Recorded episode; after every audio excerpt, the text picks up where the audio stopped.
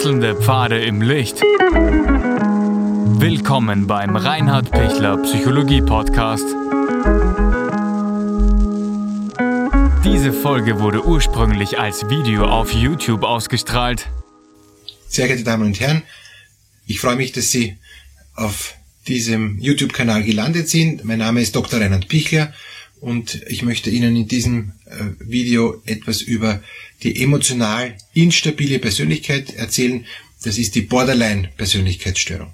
Borderliner ist das große Schlagwort ähm, und auch das Schreckgespenst von vielen Eltern, wenn der Arzt sagt, es könnte sein, dass ähm, ihr pubertierender äh, Jugendlicher oder, oder ihre ähm, pubertierende Tochter, ihr pubertierender Sohn ähm, eine Borderline-Erkrankung hat das ist eine ernstzunehmende Störung.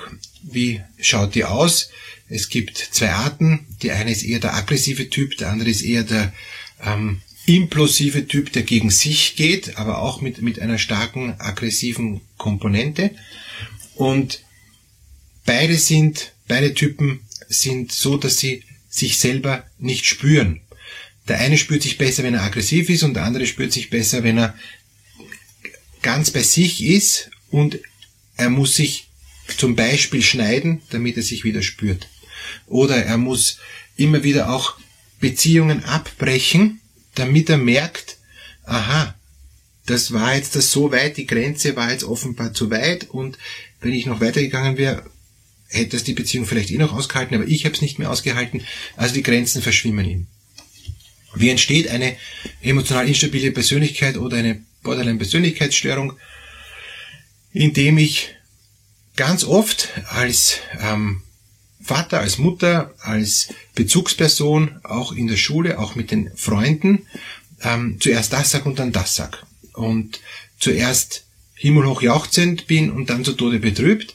Äh, zuerst das mit einer großen Begeisterung verfolge und dann ist es völlig uninteressant und dann das andere. Also indem ich Doppelbotschaften sende, ständig und das andere, indem ich Doppelbindungen bei, bei diesen äh, jungen Menschen bewirke. Ähm, und das ist eben, ich liebe dich und ich hasse dich gleichzeitig. Ich liebe dich nur, wenn du das und das tust. Wenn du das und das nicht tust, dann hasse ich dich und das vermittle ich auch ziemlich authentisch. Dann habe ich wieder schlechtes Gewissen und, und liebe dich wieder viel zu überschwänglich, wo dann der Jugendliche noch gar nicht mitkriegt, und was ist jetzt? Warum bin ich auf einmal jetzt wieder hochgeliebt? Ja? Äh, was ist da passiert bei der, äh, bei der Mama oder beim Papa? Ähm, oder auch bei den Kollegen. Ein, es können borderlineige Jugendliche andere eher anstecken. Also es klingt jetzt ein bisschen witzig, es ist jetzt keine ansteckende Krankheit, aber, aber das Verhalten kann sich fortsetzen und, und es kann ihn sein, sich zu schneiden und wenn ich sowieso gerade frustriert bin, dann schneide ich mich halt auch, weil ich es bei der Freundin gesehen habe oder ich brauche nur in Instagram reinschauen, gibt es tausende ähm, äh, Fotos, äh, wie gut man sich wo wie schneidet, wo es besonders weh tut, wo besonders viel Blut rinnt, etc. Ja. Ich erzähle Ihnen da wahrscheinlich nichts Neues, wenn Sie da betroffen sind oder einen betroffenen ähm, Angehörigen haben, dann, dann ist es ein großes Leid, weil man ist ohnmächtig. Man weiß nicht, wie kann man äh, diesen Menschen helfen.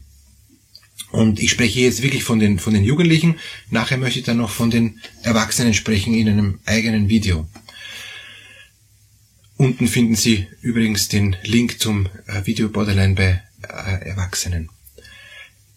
Der Jugendliche ist hin und her gerissen. Der Jugendliche weiß noch nicht genau, was er von sich halten soll. Es geht immer einher mit einem schwachen Selbstwert. Es geht immer einher mit, mit einer Suche nach sich selbst und es geht immer einher mit einem tendenziellen äh, auch Selbsthass. So weit kann es gehen. Und es geht immer einher mit, mit einer großen Selbstunsicherheit bis hinein in die Sexualität, mit einer großen Neugierde und, und mit einem aufgrund von dem mangelnden Selbstwert und aufgrund von dem Selbsthass auch mit, mit, mit wenig Gespür, mit wenig Wahrnehmung, auf was ich achten muss, was, was, was sinnvoll ist, was notwendig ist, was, was, was wertvoll ist und was nicht wertvoll ist. Also ich, mir sagt's niemand und ich kann es auch nicht von den anderen erkennen. Die anderen, mit denen ich drüber spreche, die sind dann meistens auch selber unklar. Und, und damit finde ich in, für mich keine Klarheit. Wenn ich bei jemand eine Klarheit finde, gehe ich so lang dran, also sagen wir, ich, ich mache jetzt als Jugendlicher eine Therapie bei, bei einem ähm, der eben standhält oder ich finde einen, Lehrer oder, oder jemand anderen, der wirklich äh, standhält, der klar ist, der auch, der auch, der auch innerlich fest ist im positiven Sinn, wo ich mich eigentlich anhalten könnte. Und ich werde dann so lange dagegen anfahren, bis ich wirklich vertrauen kann, weil ich auch dem nicht vertraue. Ich denke mal, ich habe so viele jetzt Erfahrung gemacht, dass die eh nicht halten, dass das eh wackelt und dass die nur so tun, als wären sie fest, dass ich so lange dagegen fahre, ähm, bis ich merke, na also, hält der eh nicht. Und das ist eben gerade bei diesen ähm, jugendlichen Borderline-Beziehungen, diese On-Off-Beziehungen, wo es dann ständig viel zu weit geht, ähm, großes Katzengejammer ist, es ist wieder aus, dann hält man es doch nicht aus, dann kommt man wieder zusammen und, und man versucht wieder neu zu starten, dann ist es begleitet mit Ängsten, dann traut man sich nicht, hat man ein schlechtes Gewissen, beendet es deshalb, also genau das Gegenteil, warum man das letzte Mal beendet hat, man probiert alles aus. Oder, oder bei ähm, therapeutischen oder pädagogischen äh, Prozessen, wo es immer darum geht, ich als Borderliner beweis dir, Pädagoge, Therapeut ähm, oder sonst eine, eine Person, auch Seelsorger zum Beispiel, ähm, ich beweis dir, ähm, dass du nicht recht hast. Und, und es ist ein richtiger Kampf. Und es geht da immer ums Vertrauen, es geht immer darum, ähm, kann ich jetzt dann noch mich äh, verlassen oder nicht? Und wenn mich immer noch verlassen kann, dann glaube ich es mir selber nicht und glaube ich es dir nicht. Und, und dann, dann will ich nicht äh, es glauben können, weil es mich verunsichert, dass da jemand gibt, der so fest ist. Das ist eben genau die Störung. Und was mache ich jetzt als, als Betroffener? Ich kann nur ganz kleine Schritte machen, dass ich jetzt mit dem Intellekt, also mit dem Hirn, mir denke, okay, Offenbar hält der wirklich. Ich vertraue dem mal. Und der ist auch nur Mensch. Ähm, das heißt, wenn der mal dann doch nicht hält, überlege ich mal, ob ich das dann noch toleriere oder nicht. Aber das bin ich dann schon in der nächsten Stufe ähm, der Reflexion von meiner Störung und das ist dann schon ganz viel, wenn ich das schaffe. Das heißt, ich kann dann in dieser reflexiven Stufe erkennen, dass da ein Mensch gibt, der geht schon sehr klar seinen Weg, ist aber auch nicht hundertprozentig perfekt.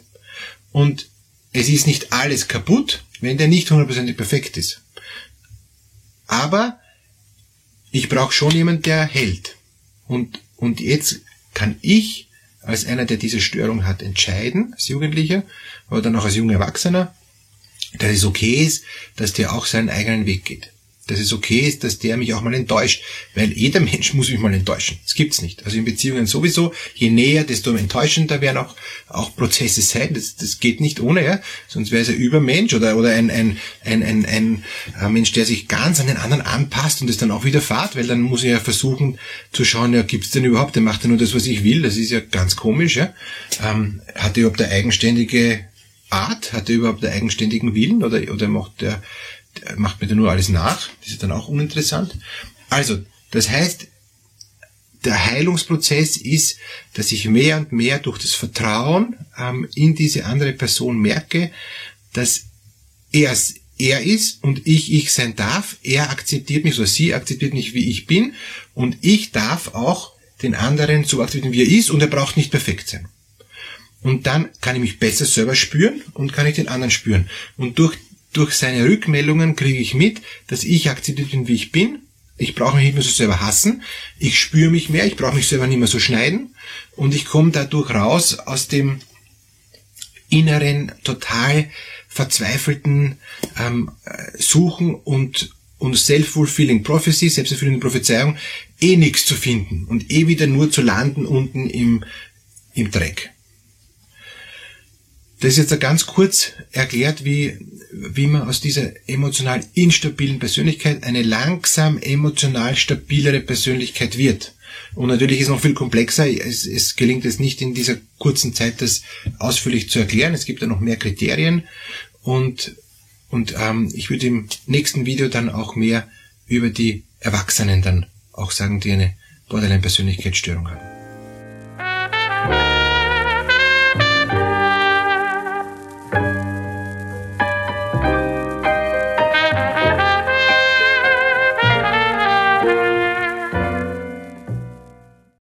Wenn Ihnen diese Podcast-Episode gefallen hat, geben Sie bitte eine positive Bewertung ab.